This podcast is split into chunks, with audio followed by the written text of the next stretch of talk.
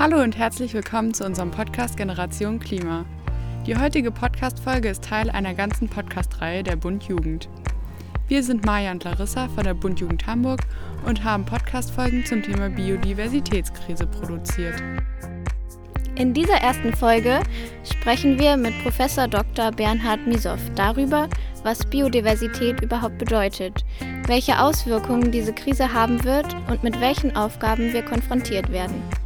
Unser Ziel ist es, mehr Aufmerksamkeit für die Biodiversitätskrise zu schaffen, da diese medial häufig in den Hintergrund rückt. In der Beschreibung ist die zweite Folge verlinkt, in der wir den Fokus auf die Arbeit des BUND legen. Dabei erfahren wir am Beispiel der Alster in Hamburg, wie die Biodiversität geschützt werden kann. Wir wollen heute im Podcast ja über die Biodiversitätskrise sprechen und damit verbunden auch über das 30-30-Ziel aus Montreal und fragen uns, wie das ganze Thema mehr Aufmerksamkeit erlangen kann. Dafür haben wir uns einen Gast eingeladen, nämlich Professor Dr. Bernhard Misow. Er ist der Generaldirektor des LIB. Das ist das Leibniz-Institut zur Analyse des Biodiversitätswandels und außerdem ist er Professor an der Universität Bonn. Er hat in Wien Biologie studiert und war auch unter anderem Professor in Hamburg und wir sind ja auch von der Bund Jugend Hamburg. Mhm. Herr Misow, wir haben in einem Interview von Ihnen gelesen, dass Sie über Ihren Großvater damals zur Biologie gekommen sind und Sie haben sich zusammen mit Schmetterlingen beschäftigt. Haben Sie denn einen Lieblingsschmetterling? ja, das kann ich sogar sagen. Ja, der ist vielleicht nicht so ganz bekannt, aber der heißt ähm, der wissenschaftliche Name ist Leukodonta bicoloria. Das ist ein Zahnspinner, ähm, das heißt Notodontide auf, äh, im wissenschaftlichen Bereich. Das ist eine Gruppe an Nachtfaltern.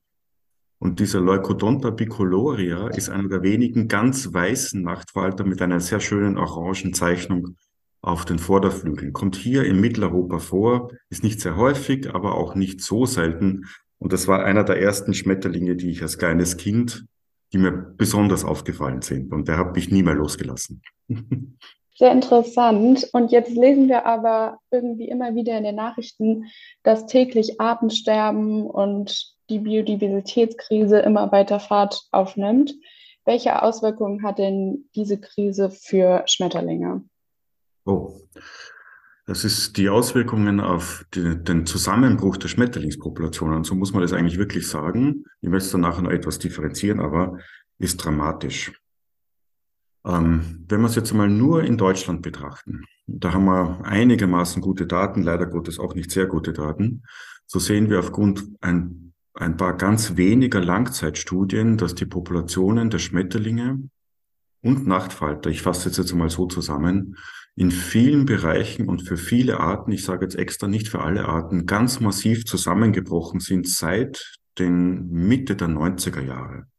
Und zwar so massiv zusammengebrochen sind, dass wir nur mehr einen Bruchteil der Populationsdichte vieler Schmetterlingsarten bei uns mittlerweile haben.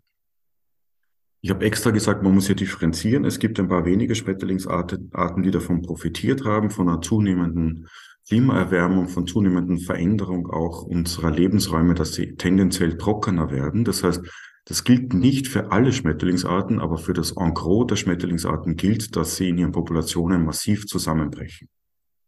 Das ist sicher nicht nur verursacht durch den Klimawandel, sondern ganz, ganz massiv durch die Veränderung der Lebensräume, im Wesentlichen Verlust der Lebensräume und auch ganz stark bedingt durch den Einsatz, das kann man so sagen, ganz platt, der Pestizide. Das heißt, ein Phänomen unserer intensiven Landwirtschaft.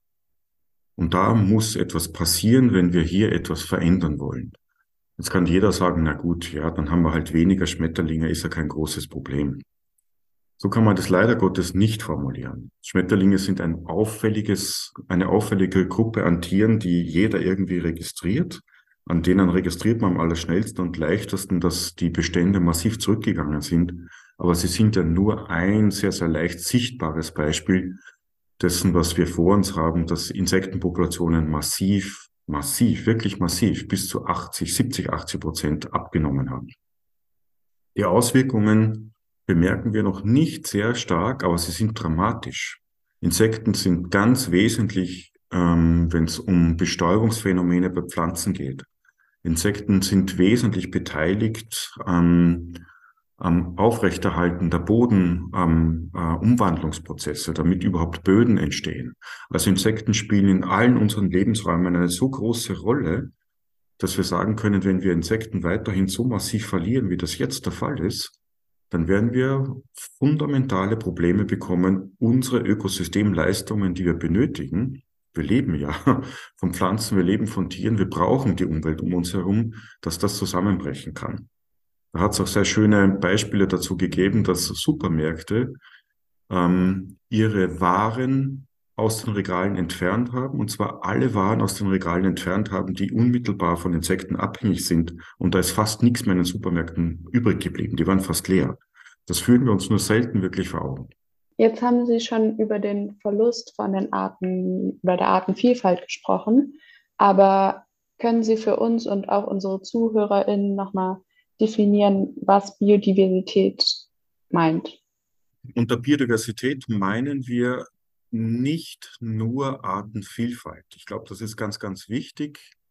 Es wird immer wieder verwechselt. Wir können natürlich auch Artenvielfalt darunter meinen, aber wir meinen Vielfalt von Ökosystemen und auch generell biologische Vielfalt. Das schließt also mit ein, genetische Variabilität in einzelnen Populationen, was sehr, sehr wichtig ist, was man nicht unterschätzen darf, schließt Ökosystemdiversität ein und natürlich auch Artenvielfalt. Alle diese drei Komponenten sind sehr, sehr wichtig zu betrachten, um überhaupt zu verstehen, was wir von der Umwelt um uns herum haben und was wir auch verlieren. Und es ist auch ganz wichtig zu verstehen, die alle drei Ebenen dieser Vielfalt sind wichtig zu verstehen, wenn es zu einem Wandel kommt oder wenn wir darüber sprechen wollen, wie resilient, das heißt, wie widerstandsfähig gegen Umweltveränderungen sind Ökosysteme, sind Populationen oder sind bestimmte Arten. Was bedeutet die Krise für Menschen zum Beispiel in ihrer Generation? Och, das ist, das bedeutet sehr, sehr viel und da, da, da muss ich, glaube ich, etwas ausholen. Ich glaube, wir haben auf zwei Ebenen große Probleme die wir lösen müssen. Wir können sie lösen, dazu können wir auch nochmal drüber sprechen. Ähm, äh, aber ich, ich fange mal so an, wo wir gerade stehen. Ähm, Im Moment ist es so, dass wir gut bemerkbar ganz offensichtliche Veränderungen etwa durch, ausgelöst durch Klimaerwärmung haben, was ganz, ganz stark an unseren Ressourcen, wenn es um Trinkwasser geht, wenn es um Luft geht, wenn es auch um Nahrungsressourcen geht, kratzt, nämlich in der Form, dass wir mittlerweile spüren, dass die Ressourcen knapp werden. Nicht nur in Deutschland, sondern in vielen Ländern. Und wir können vorhersagen, dass uns das große gesellschaftliche Probleme bereiten wird. Probleme ist vielleicht sogar noch untertrieben. Das kann sich jeder vorstellen, was es bedeutet, wenn die Wasserreserven, Trinkwasserreserven zu ähm, knapp werden, kann das fundamentale Spannungen zwischen ähm, äh, Gesellschaften, zwischen Nationen etc. auslösen. Und das ist ein Bild, das wir uns gar nicht vorstellen mögen. Das ist ein Aspekt.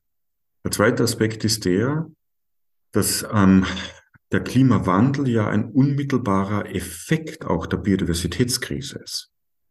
Wir wissen, dass wir einen Klimawandel ganz stark befeuern können und letztlich im Moment auch immer noch befeuern durch fundamental zunehmende CO2-Ausstoß. Und das Ganze hat den Hintergrund, dass wir durch die Zerstörung auch der natürlichen Lebensräume, der natürlichen Ökosysteme die Möglichkeiten, CO2 im Boden, im Pflanzen zu speichern, verloren haben und, und diese Möglichkeiten weiter zerstören. Das heißt, die Zerstörung der Biodiversität bedingt eine Zerstörung der CO2-Speicherkapazitäten bedingt eine Erwärmung des Klimas und bedingt eine weitere Zerstörung von Ökosystemen. Also es ist ein positiver Teufelskreis, den wir hier durchbrechen müssen. Das ist einmal ein ganz, ganz wesentlicher Aspekt. Nur als Beispiel, wie effektiv das sein kann, ich denke, eines dieser Beispiele, die ich jetzt nennen werde, sind ja eh in aller Munde. Moore sind etwa ganz, ganz effektive CO2-Speicher. Es würde genügen, wenn wir fünf Prozent der Moorflächen Deutschlands renaturieren, also wieder vernässen würden, um im Wesentlichen den CO2-Ausstoß der Privathaushalte in einer wieder vernässten Moorlandschaft speichern zu können. Das hätte auch keinen großen Effekt auf unsere Agrarlandschaften. Es geht hier um fünf Prozent der Moorflächen. Das heißt, es sind Möglichkeiten, hier etwas zu tun, die relativ günstig sind. Das sind auch keine großen finanziellen Aufwendungen, die aber einen sehr, sehr starken Effekt hätten. Ähnliches können wir uns vorstellen, wenn es um unsere Agrarflächen geht. Diese intensiv bewirtschafteten Agrarflächen sind mittlerweile zu CO2 abgebenden Flächen geworden. Das heißt, in unseren Agrarflächen speichern wir nicht CO2 im Boden, sondern netto geben wir CO2 ab. Das hat mit, den, mit der Verwendung der Agrarflächen zu tun, hat mit der Bewirtschaftung zu tun und dann letztendlich in der Form, wie wir die Agrarprodukte nutzen. Wir könnten relativ leicht zumindest Teile unserer Agrarflächen so umstellen, dass sie wieder zu Netto CO2 speichern werden. Auch das wäre kein großes Hexenwerk. Es muss nur hier der Wille vorhanden sein, das tatsächlich zu tun. Und der Wille, es zu tun, entsteht sicher nicht nur durch freiwillige Maßnahmen, sondern hier muss zum Beispiel auch der Gesetzgeber so weit sein, dass er regulative Maßnahmen setzt, also Gesetze schafft, dass das tatsächlich passiert. Ich könnte auch noch ein anderes Beispiel nennen, was mich immer wieder verblüfft. Wir könnten relativ leicht die Umstellung von fossilen Energieträgern, die ein Hauptproblem auch der CO2-Freisetzung sind, ähm, einen relativ leichten Weg weg von den CO2, von den ähm, fossilen Energieträgern schaffen, indem wir Dächer der privaten und öffentlichen Häuser für, ähm, für Solarenergie nutzen würden könnte man sich auch gesetzgebende Maßnahmen vorstellen, dass es verpflichtend wird, Solarenergie auf unseren Dächern zu äh, installieren. Das sind im Wesentlichen große, freie, ungenutzte Flächen in Deutschland. Aber wie regeln wir das, dass es nicht zu einer zusätzlichen finanziellen Belastung der Privathaushalte kommt? Auch hier müssen sich der Gesetzgeber und die Politik Gedanken machen, wie sowas umgesetzt werden kann. Wenn man jetzt darüber nachdenkt, etwa entlang der Autobahnen, entlang der Schienentrassenflächen, in äh, Tag Tagebauarealen, hier Solarenergieflächen aufzubauen, anstatt darüber nachzudenken, wie wir die, ähm, die Dachflächen nutzen können, ist es eigentlich fatal. Wir könnten entlang der Autobahnen, entlang der Schienentrassen ein Biodiversitätsnetzwerk aufbauen, anstatt es für Solarenergie zu nutzen. Oder wir könnten darüber nachdenken, hier kombinierte Lösungen zu finden, die Solarflächen und Biodiversität fördern. Alle diese Dinge passieren im Moment noch nicht.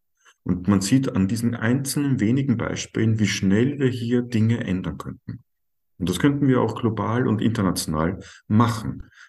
Was wichtig ist hier, es muss einen Willen geben und es muss einfach etwas passieren. Das sind die Forderungen, die wir an Politik und an unsere Entscheidungsträger unmittelbar stellen können und sagen können, hier müssen Sie handeln und es wäre auch nicht kompliziert zu handeln. Sie haben jetzt ja schon angesprochen, was man tun könnte.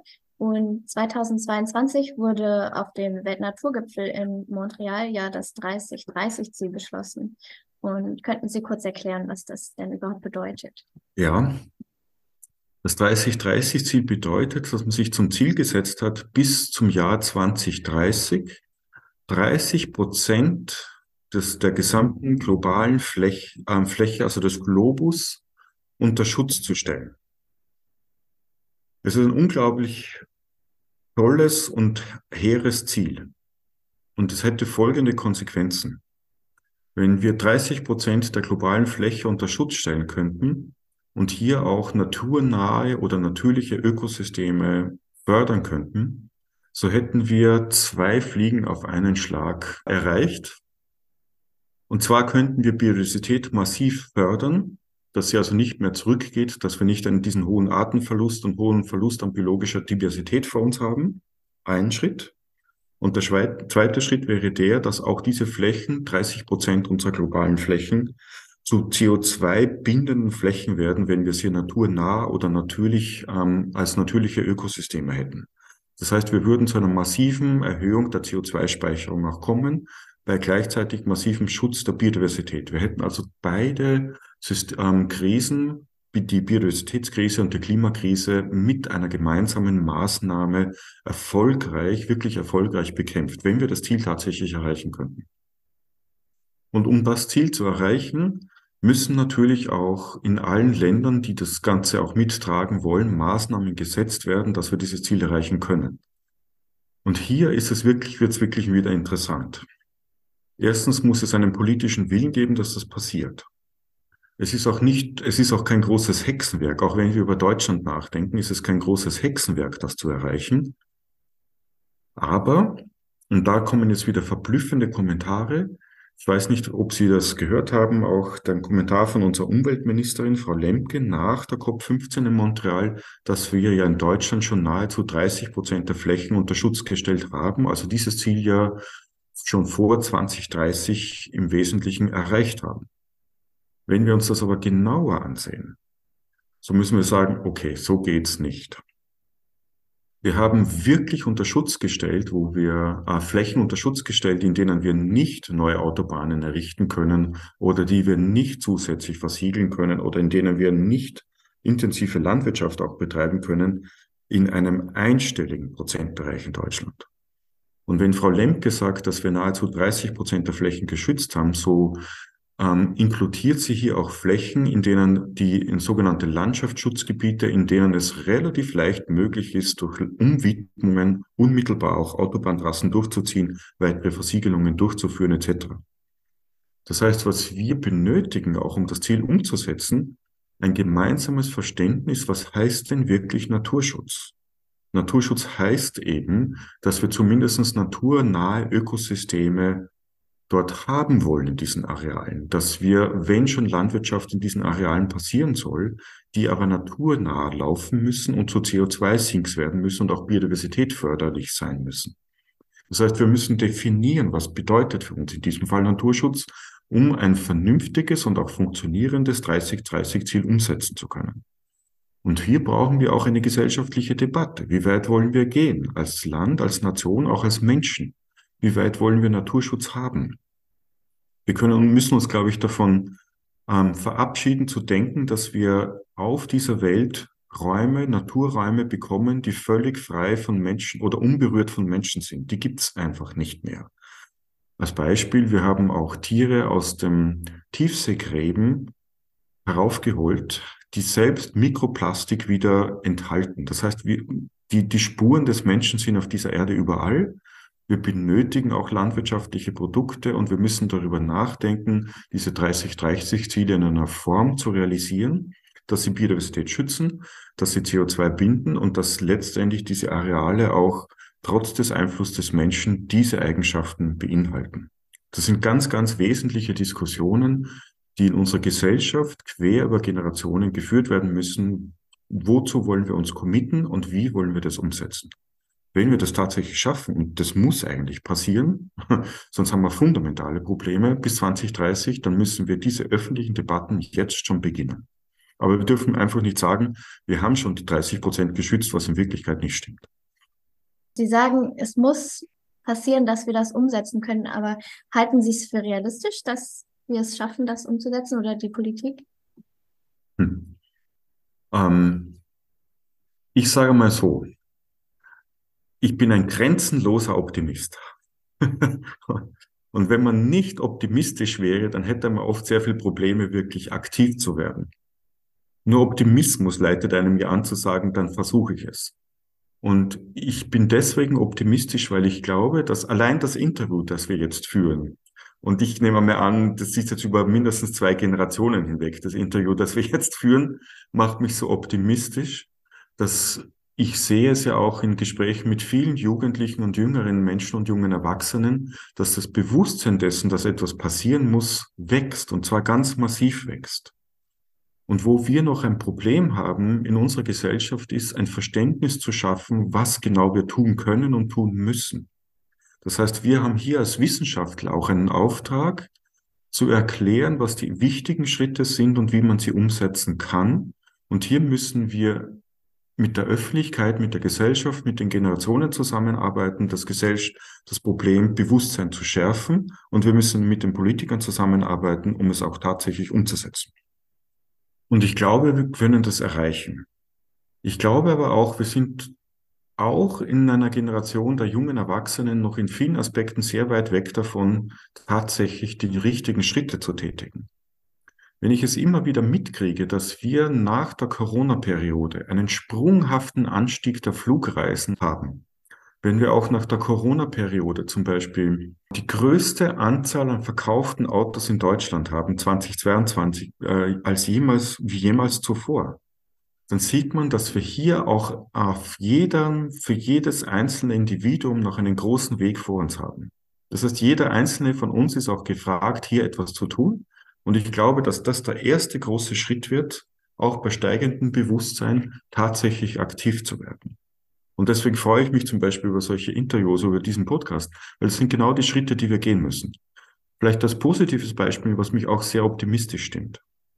Es ist erst vor wenigen Wochen eine Studie publiziert worden, die zeigt, dass der Fleischkonsum in Deutschland rapide abgenommen hat und dass mittlerweile 44 Prozent der Bevölkerung in Deutschland bewusster einkaufen geht. Und das ist doch toll. Also da, da passiert doch was. Man könnte sehr oft Sorge haben, dass es zu langsam geht, die habe ich auch. Aber wenn wir mit solchen Schritten das Ding ankurbeln können, dann bin ich optimistisch. Wir zwei sind ja jetzt von der Bundjugend. Was denken Sie, was könnte die Bundjugend tun, um dem Ganzen mehr Aufmerksamkeit zu verleihen? Oder was könnten Umweltverbände tun? Mhm. Ja, also ich glaube, dass ähm, es muss einfach sehr viel öffentlichkeitswirksam passieren. Und zwar sage ich das deswegen, es gibt ja viele unterschiedliche Schritte. Ne? Man kann erstens versuchen, den Naturschutz noch einmal stark zu fördern, was sehr, sehr wichtig ist. Ne? Das habe ich auch vorher geschildert, wieso das wichtig ist, weil wir dann ähm, die Zwillingskrise bekämpfen können. Also naturnahe Ökosysteme, naturbasierte Lösungen, so nennt man es auch, sind wichtig und da muss man sich dafür einsetzen. Und es ist auch ein Teil des 30-30-Ziels. Aber etwas, was ganz, ganz wichtig ist, das ist auch bei der COP15 herausgekommen und da hat es eine sehr interessante Studie jetzt auch in Deutschland gegeben, die knapp vor Weihnachten 2022 publiziert wurde. Übrigens ausgehend und geleitet von, äh, von äh, der Universität Hamburg aus, ähm, und zwar einem Lehrstuhl der, äh, dem Exzellenzcluster CLIX. Das ist äh, ein Exzellenzcluster der Sozialwissenschaften in Hamburg, an der Universität Hamburg. Und die haben gezeigt, und die haben untersucht in den letzten Jahren, welche Maßnahmen sind die effektivsten Maßnahmen, um tatsächlich die COP15-Ziele umsetzen zu können. Und hier zeigt sich sehr, sehr schnell, dass wir am effektivsten die COP15-Ziele umsetzen können, wenn wir intensiv an einem gesellschaftlichen Transformationsprozess arbeiten. Es klingt das sehr technisch. Was meinen wir damit? Einer der größten Effekte erreichen wir, wenn wir Menschen davon überzeugen, ihren eigenen Lebenswandel zu verändern. Es gibt ganz simple Dinge, weniger Fleischkonsum. Naturbewusster Leben. Auf bestimmte Dinge, ich möchte nicht sagen zu verzichten, sondern sie anders einzuschätzen. Das heißt, Wertesysteme zu verändern. Da gibt es ein wunderbar schönes Beispiel dazu. Es ist immer noch so, dass Baugrund für uns der wertvollste Grund ist. Wir, zahlen, wir bezahlen hierfür den größten Preis. Also wenn ich einen Baugrund kaufe, hat er einen Quadratmeterpreis etwa in Hamburg von 500 bis 800 Euro. Quadratmeterpreis. Ich weiß nicht, wie oft Sie schon darüber nachgedacht haben, wieso eine brache Fläche der günstigste Fläche ist, wenn ich die kaufen möchte. Die hat dann einen Quadratmeterpreis von 5 Euro. In Wirklichkeit ist sie die wertvollste Fläche für uns, weil sie CO2 speichert, weil sie Biodiversität fördert. Wie absurd, in welcher absurden Gesellschaft leben wir, wenn wir das so handhaben? Die Brachenflächen müssten die teuersten Flächen sein, weil sie dann für jeden wertvoll sind, weil sie fördern, dass wir sie als Bracheflächen liegen lassen, weil sie Biodiversität fördern, weil sie unsere Zukunft ähm, garantieren. Also wir müssen unser Wertesystem auch verändern. Und wenn wir hier eingreifen können, wenn wir das hier vermitteln können, wenn wir das Menschen klar machen können, haben wir die größten, größten Effekte. Natürlich neben, den, neben dem eigentlichen Naturschutz. Das ist völlig klar. Darauf müssen wir auch achten, dass nicht, bevor wir die Menschen ändern können, wir die ganze Umwelt schon vorher zerstört haben. Das darf uns auch nicht passieren. Also hier gibt es dieses Wechselspiel ne, zwischen dem eigentlichen handfesten Naturschutz und Menschen bewusst dorthin zu führen, dass jeder einzelne Mensch kann etwas bewirken, wenn er nur über sein eigenen Wertesysteme nachdenkt. Sind Sie denn mit dem Ziel, was in Montreal beschlossen wurde, zufrieden oder hätten Sie sich mehr erhofft?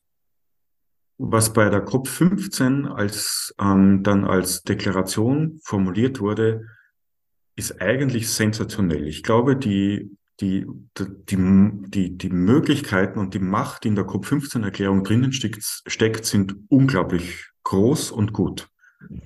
Genau genommen wirklich überraschend, aber es war auch notwendig, dass etwas passiert. Und was mich daran so verblüfft hat, ist, dass, dass die COP15 im Vergleich zur Klimakonferenz, die ja ein paar Wochen oder Monate davor gelaufen ist, gar nicht so viel politische Aufmerksamkeit ursprünglich bekommen hat. Also das war auch sehr schade und war auch traurig, dass dem so ist. Aber wir sehen, dass nach, auch nach der COP15 ging es ja weiter. Wir haben dann das erste Mal ein tatsächlich vernünftiges internationales Meeresschutzabkommen bekommen. Also Länder können sich im Moment wirklich durchringen, hier tatsächlich etwas zu tun, weil sie alle sehen und merken, es muss etwas passieren. Wir können absehen, dass wir in, in nicht allzu langer Zeit fundamentale Schwierigkeiten bekommen und deswegen bewegt sich wahrscheinlich etwas. Also insofern bin ich froh über die COP15. Das Problem, das wir noch haben, ist, wird das dann auch wirklich umgesetzt? Und hier sehen wir jetzt auch schon durch, ausgelöst durch die Ukraine-Krise, durch den Krieg in Europa, dass sich schon wieder Prioritäten verschieben. Dass man sagt, Energiekrise ist ein fundamentales Problem. Wir müssen vielleicht doch wieder auf Erdgas umsteigen oder ähnliche Dinge. Es treten die Sachen, die wir benötigen, um unsere Zukunft zu sichern, wie eben Biodiversitätsschutz, Klimaschutz oder äh, äh, Eindämmen des Klimawandels und ähnliches, treten schon wieder in den Hintergrund aufgrund der tagesaktuellen gesellschaftlichen Probleme, die wir haben. Und da müssen wir ansetzen, da müssen wir sagen, das darf uns nicht passieren. Es versteht jeder, dass wir aktuelle Probleme lösen müssen. Wir dürfen aber die Probleme, die unsere Zukunft garantieren, nicht aus den Augen lassen. Und das ist ein Knackpunkt, den wir im Moment wirklich lösen müssen. Und da sind wir alle gefragt, Politik zu unterstützen, ähm, das auch öffentlich zu formulieren und zu sagen, das darf nicht vergessen werden. Und wenn wir das hinkriegen, dann bin ich optimistisch, dass diese Ziele tatsächlich umgesetzt werden können, in vielen Teilen umgesetzt werden können und tatsächlich auch unsere Erde verändern werden und unsere Zukunft sichern können. Also insofern bin ich da noch optimistisch und teile den Pessimismus vieler noch nicht. Sie haben ja auch gerade nochmal über die anderen Krisen gesprochen, die es so gibt. Und das ist sicherlich hinderlich irgendwie für den Klimaschutz und auch mhm. äh, den Schutz der Biodiversität. Aber irgendwie würde ich gerne noch mal von Ihnen hören, was Sie denken, was es von den Umweltverbänden vielleicht noch mehr braucht ähm, und wie wir jetzt auch als Jugendgruppe das noch mhm. irgendwie mehr in die Welt tragen können. Mhm. Ich glaube, es gibt da eine Möglichkeit von den Umweltverbänden, die häufig etwas unterschätzt wird. Es passiert zwar schon, aber ich glaube, das könnte man noch weiter ausbauen. Menschen, glaube ich, neigen dazu, sich für etwas einzusetzen, wenn sie auch emotional eine Nähe zu einem Zusammenhang, zu einem Gegenstand oder was auch immer sein mag, spüren und haben. Und was wir, glaube ich, im Moment sehr stark erleben, ist, dass Menschen sehr naturfern leben und auch denken. Was meine ich damit? Kaum jemand kennt noch Arten. Kaum jemand kann, wenn er sich noch in einem Park bewegt, überhaupt sagen, was er um sich herum sieht und findet. Es gibt gute Studien dazu auch aus Schulen, etwa Bayern und Berlin, wo man Oberstufenschülern 15 häufige Vogelarten vorgelegt hat und sicher identifizieren konnten sie weniger als fünf, meistens nur drei. Und was bedeutet das? Dass diese verschwindende Artenkenntnis, diese simple Artenkenntnis, wir sprechen ja nicht von einer wissenschaftlichen Artenkenntnis, auch dazu führt, dass wir Menschen kaum noch tatsächlich eine emotionale Bindung zur Natur haben. Und da müssen wir ansetzen. Wir müssen Menschen auch Natur wieder näher führen. Wir müssen Programme machen, die zu mehr Artenkenntnis führen, die dazu führen, dass Menschen rausgehen. Wir müssen zum Beispiel Dinge machen wie Bioblitze in den Städten. Wir müssen Menschen auch in den Städten an die Natur wieder heranführen. Wir müssen das intensiv betreiben in den Schulen. Und da können wir sehr, sehr viel auch mit den Naturschutzbünden, mit Organisationen machen, mit Schulen zusammenarbeiten. Wir müssen zum Beispiel darüber nachdenken, wie bringen wir das viel, viel stärker in die Schulen hinein. Also diese Themen 30-30-Ziele, wo werden die in Schulen besprochen? Wo arbeiten zum Beispiel Schulen auch mit Naturschutzbünden wirklich intensiv zusammen? Es gibt es immer wieder punktuell. Aber wir müssen das viel, viel mehr ausbauen. Hier gibt es auch eine ganz wichtige Rolle der Wissenschaft. Wir müssen da viel näher an Menschen herantreten, müssen unsere Erkenntnisse, die wir haben, viel intensiver auch in der Öffentlichkeit besprechen und auch erklären. Auch hier müssen wir gemeinsam mit Naturschutzbünden arbeiten. Und dann könnten wir, glaube ich, sehr viel mehr erreichen. Ich weiß, dass viele Programme da schon laufen, aber ich sehe es ja immer wieder. Ich bin sehr engagiert, etwa in der Zusammenarbeit mit Schulen, dass wir jetzt in kommenden Sommer zum ersten Mal in der Stadt Hamburg in, in Schulhöfen sogenannte Bioblitzaktionen machen werden, wo dann Schüler aufgefordert sind, in den Schulen Tiere und Arten zu identifizieren, also Arten allgemein, Pflanzen und Tierarten zu identifizieren, um zu verstehen, wie viele Tierarten kommen in einem Schulhof vor. Und gemeinsam mit Wissenschaftlern werden wir dann erarbeiten mit den Schulen und Schülerinnen und Schülern, was können wir tun, um einen Schulhof so zu verändern, dass er artenreicher wird. Und ich glaube, wenn wir solche Programme fahren, dann können wir tatsächlich etwas bewirken. Und hier gibt es auch, glaube ich, sehr viele Möglichkeiten von Seiten des Naturschutzbundes auch mitzuarbeiten, mitzuhelfen, um solche Programme noch weiterzuentwickeln. Wir danken Ihnen sehr für das Gespräch. Gibt es noch irgendwas, was Sie loswerden möchten? Also ich bedanke mich einmal sehr herzlich für das Gespräch und ich freue mich auch sehr über dieses Gespräch. Und Kommen Sie doch jederzeit beim LIB vorbei, in Hamburg oder in Bonn, je nachdem, wo Sie gerade sind. Ähm, wir haben immer ein offenes Ohr und wir arbeiten gern auch mit Ihnen zusammen. Sehr, sehr gern sogar.